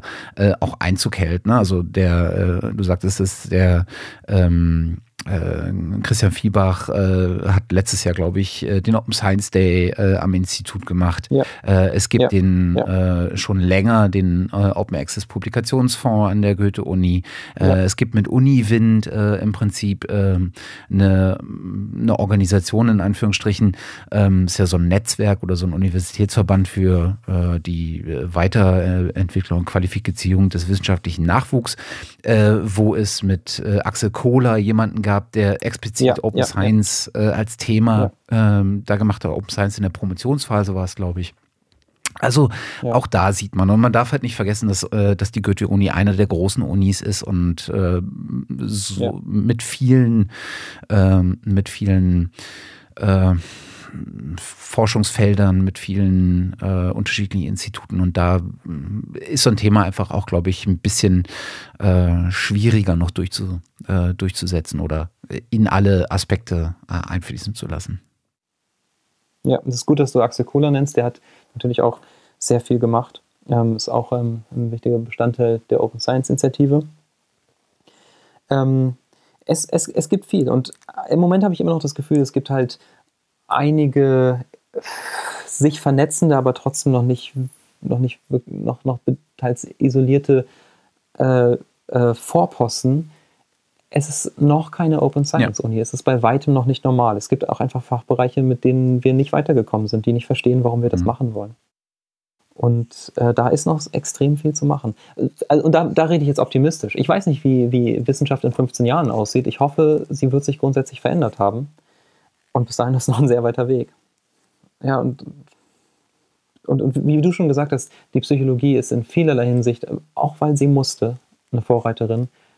Und das Spannende ist jetzt wahrscheinlich, was die Medizin ja. macht. Ich mache mir keine Sorgen um die Physik. Ich glaube, Machine Learning hat gerade auch so die ersten Ansätze einer kleinen Replikationskrise, aber ich bin auch irgendwie relativ zuversichtlich, was irgendwie Machine Learning und sowas betrifft. Ich denke, das Spannende wird Medizin. Hm. Wenn wir jetzt mal, äh, oder wenn, wenn du jetzt in der Lage wärst, äh, was du mittelbar äh, im Prinzip auch bist, ähm, allen, die so ein Stückchen weit unschlüssig sind, äh, ob sie denn äh, den, den Aufwand eingehen sollten, sich vielleicht für dieses Fellow-Programm zu bewerben, sich vielleicht doch ähm, hin zu einem Open Science-Projekt ähm, hinreißen zu lassen, das vielleicht selber äh, umsetzen wollen, sprich also ihre eigene Arbeitsweise ein Stückchen weit offen, ähm, mehr offen gestalten wollen. Ähm, was würdest du solchen Leuten eigentlich mitgeben? Ähm, sorry, ich muss nochmal, ich problematisiere das jetzt nochmal. Ich, ich denke gerade an die, äh, ich, ich, ich habe ja gerade, wir reviewen ja gerade die, die, äh, die nächste Generation. Mhm. Und jetzt überlege ich, was hätte ich den Leuten mhm. gesagt, wenn sie mich vorher gefragt hätten zu ihren Projekten? Aber das ist ja auch nicht richtig, was du meinst. Du meinst praktisch die Generation von den zwei Jahren oder vielleicht die danach oder Ja, also die nächste, die, die nächsten vielmehr. Die nächsten. Äh, viel Verantwortung jetzt gerade auf. äh, ich, ich sage was Optimistisches. Ich weiß nicht, ob ich hundertprozentig daran glaube, aber ich sage jetzt mal was super Optimistisches. Ähm,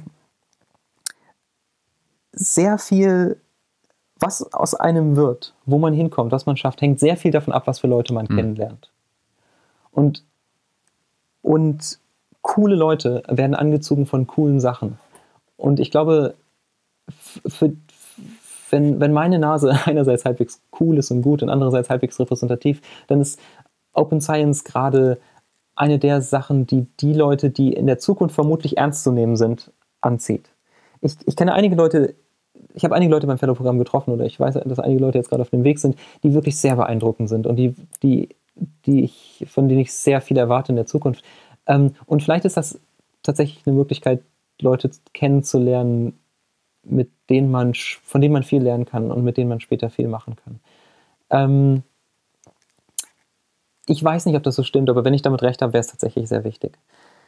Äh, auf der anderen Seite vielleicht noch ein bisschen was, was äh, Pessimistisches. Ich habe das Gefühl, wir haben noch nicht richtig rausbekommen, was wir jetzt wirklich strukturell machen können. Ich sehe eigentlich sehr wenig vielversprechende Ideen, die darin resultieren können, dass nicht nur ein einzelnes Forschungsprojekt jetzt Open Science wird, dass irgendein kleiner Aspekt von Forschung jetzt dass eine spezielle, dass eine spezielle Veröffentlichung, dass ein spezieller Doktorand während seiner Promotionszeit jetzt äh, höheren Standards folgt. Ich sehe relativ wenig äh, Ideen, um grundsätzlich was zu ändern. Das mag vielleicht einfach daran liegen, dass, es, dass mein Anspruch hier viel zu hoch ist. Vielleicht gibt es einfach sehr wenig Möglichkeiten für Individuen auf diesem Level grundsätzlich was zu ändern. Aber es, es, es scheint mir, dass das wird auch irgendwann vonnöten mhm. werden dass wir noch visionärere, weitreichendere ja. Sachen brauchen. Ja, ich meine, du, du siehst es natürlich, dass das gängige Mittel dafür ist, einfach festzuschreiben, dass Open Science der Weg ist, dem, äh, dem äh, der jetzt gegangen werden muss. Also so wie wir das so ein Stückchen weit auch beim, bei Open Access, äh, beim Open Access publizieren sehen, dass das im Prinzip in den Projekt, in den Förderungsbedingungen steht, dass die ja. Ergebnisse ja. Open Access zu publizieren seien. Und da reicht es halt nicht, auf die Artikel am Ende des Projekts zu gucken, auf die ähm, ähm, die dann in irgendwelchen äh, Journals erscheinen, sondern da wäre es dann im Prinzip der nächste Schritt, dass durch die ähm, Förderinstitutionen äh, dann festgeschrieben wird, wir wollen Open Data sehen, wir wollen, also es sei denn, es gibt Argumente dagegen. Wir wollen ähm, die äh, Werkzeuge, den Code, der benutzt wurde, äh, unter offenen Lizenzen sehen. Wir wollen sehen, dass äh, alle Aspekte für die Reproduzierbarkeit der Ergebnisse gegeben sind. Und das ist die Förderbedingung, die hier, ähm, die hier zur, äh, zur Debatte stehen. Ist natürlich das dicke Brett, Aber, was man dann bohren muss. Ne? Ja, ja, und ich, ich bin, ich bin konstitutionell pessimistisch, wenn solange Open Science nur ein, eine weitere Hürde, die man überwinden muss, auf dem Weg zu konventionellen Erfolg bleibt. Also wir, wir kritisieren gerade extrem viel an einer arbiträr wirkenden Hürde herum, nämlich der P-Wert-Schwelle von 0,05. Mhm. Ein P-Wert kleiner als 0,05 zu haben, ist, ein, ist eine, ist eine äh, Hürde, die man überwinden muss, damit man eine Veröffentlichung, damit man eine Veröffentlichung rausbekommt. Ein Niveau etwas höher, äh, eine lange Publikationsliste mit idealerweise ein paar höherrangigen Veröffentlichungen ist eine Sache, die man, die man schaffen muss, um, äh, um feste Stellen zu bekommen. Und ähm, wenn Open Science jetzt einfach ein anderer Eintrag in dieser Liste wird, dann fürchte ich, wir werden nicht so viel gewinnen. Denn immer wenn es so ist, überlegen halt Leute, wie sie, wie sie so einfach wie möglich das System austricksen können, um mhm. durchzukommen. Also noch. Und das, das scheint mir wie ein, ja. noch, noch viel ähm, allgemeiner, aber im Prinzip äh, entlang derselben Argumentation, solange Open Science ein Begriff ist, mit dem wir etwas Spezifisches umschreiben wollen und nicht anerkannte, anerkannte ja. Ähm, Methodik, äh, solange wir da noch einen spezifischen Begriff für brauchen und es nicht einfach Science ist, ähm, ja, ist es nach wie vor einfach im Zweifel eine Hürde und damit ähm, steht das entgegen äh, einer breiten Nutzung und das müssen wir halt überwinden. Ne? Aber ich denke, und das, das klang ja vorhin schon ein bisschen an, ähm, da seid ihr ja eigentlich auf einem guten Weg, weil ihr macht genau das, wie man sowas äh, durchaus in, auch in der breiten Wirkung hinbekommt, nämlich ihr äh, nutzt die Arbeitsmethoden, die man unter Open Science subsumieren würde, bereits mit denjenigen, die anfangen, wissenschaftliches Arbeiten zu erlernen. Und ich glaube, das ist so einer der Wege, die es halt bedarf. Das heißt, wir stehen im Zweifel vor ein paar Jahren, ähm, wo wir noch in so einem Schwebezustand sind. Aber ich glaube, irgendwann wächst da eine Generation nach, die hoffentlich sowas schon als das eigentliche, als die eigentliche Arbeitseinstellung mitbringt. Und dann hat man vielleicht von dann, wenn man das dann ähm, in der Mangelung des deutschen Wortes counterbalanced, also ähm, wenn man das dann aufwertet mit einem, vielleicht auch mit einem, mit einer politischen ähm, Initiative, sowas eher zu verankern, auch institutionell zu verankern. Ich glaube, das ist dann etwa der, der Zustand, den wir erreichen wollen, weil das dann, glaube ich, der Startpunkt dessen ist, dass sich sowas in der Breite auch durchsetzt. Ja. Und vielleicht ist es dann tatsächlich in 15, vielleicht ist ein sind wir in 15 Jahren in einem Open Science Utopia und dann, dann schauen vielleicht jetzt die, die Fellows, aber an erster Stelle auch die Organisatoren zurück was, auf das, was wir jetzt gerade gemacht haben und sind alle unglaublich glücklich und, und denken sich, ja, wir haben unsere Jugend gut verbracht. Und, ja. Ja, ja ähm, ein Gedanke ist mir noch gekommen. Ähm, wenn ihr, wenn du sagst, ähm, ihr seid jetzt sehr, sehr stark äh, in den Diskussionen untereinander beschäftigt gewesen, und ähm, jetzt eines der, wen, eines der wenigen Teams im Prinzip, wo es nicht einen Fellow gab, sondern tatsächlich im Prinzip so, ein, so eine Fellow-Gruppe. Ähm, würdest du sowas als Ausbaustufe für das Fellow-Programm vielleicht auch als naja, zumindest erwägenswert erachten, dass man vielleicht das Fellow-Programm auch dahingehend erweitert, umbaut, weiß ich nicht, eine, ein alternatives Programm dazu strickt, dass man im Prinzip diese mit Ideen erstmal hausieren geht ähm, und für Ideen wirbt und sich dann Teams innerhalb neu finden innerhalb dieses Fellow-Programms. Und dass man gar nicht so sehr schon mit der fertigen Idee herkommt, sondern dass man den mhm. Ideenfindungsprozess und den Teamfindungsprozess als Teil des Fellow-Programms schon begreift.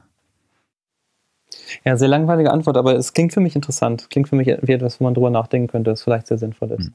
Weil ich meine, das ist, es ist ja heutzutage auch der wissenschaftliche Usus. Ne? Man kommt halt nicht immer mit einem, äh, mit einem Team ja. schon her. Und wir hatten es ganz am Anfang, ähm, dass, dass man im Prinzip das Open, ein Teil von Open Science und Open Source Projekten ist es genau, dass andere Projekte, dass andere Personen sich mit engagieren, die anderes Wissen mitbringen, die andere Perspektiven mitbringen. Ja. Und dementsprechend dann auch wertvoll werden für so ein Projekt. Und vielleicht ist das so ein, äh, so ein Stückchen weit ein, eine Idee, der man mal ein paar Gedanken nachtragen kann ähm, und mal drüber nachdenken kann, ob sowas nicht vielleicht sinnvoll wäre als eine zusätzliche Facette mhm. vom, vom Fellow-Programm äh, in Zukunft oder als vielleicht eine, ein ähnliches, äh, eine ähnliche Aktivität wie das Fellow-Programm neu aufzusetzen.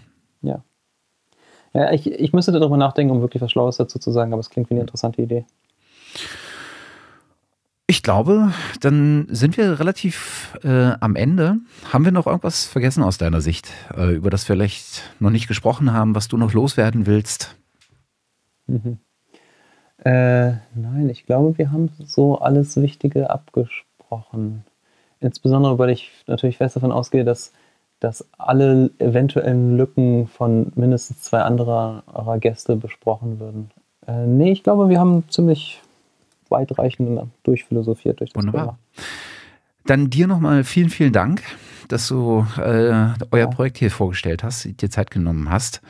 Ähm, viel Erfolg weiterhin. Danke. Äh, ganz zum Schluss nochmal die äh, Werbung für die Abschlussveranstaltung ähm, des, äh, der, des dritten Programmjahres. Die findet am 23., 24, nee, 24., 25. Äh, Mai äh, statt, also Ende diesen Monats in Berlin in den Räumlichkeiten der Wikimedia Foundation. Und da gibt es dann die Möglichkeit, zum einen die Mentoren kennenzulernen, zum anderen die anwesenden Fellows kennenzulernen äh, und sicherlich mit dem einen oder anderen äh, dann auch mal ein Getränk in entspannter Atmosphäre zu genießen. Einige sehr coole Leute da. Ja, und, und ich könnte mir vorstellen, dass auch, dass man da auch schon so ein bisschen im Vorgriff auf das vierte Programm ja vielleicht die Gelegenheit hat, den einen oder anderen Bewerber, der sich für das kommende Programm ja dann beworben hat, äh, vielleicht auch schon mal kennenzulernen. Ja. Wunderbar. Jona, vielen Dank. Danke. Und allen Hörerinnen und Hörern, danke fürs Zuhören. Äh, bis zur nächsten Episode.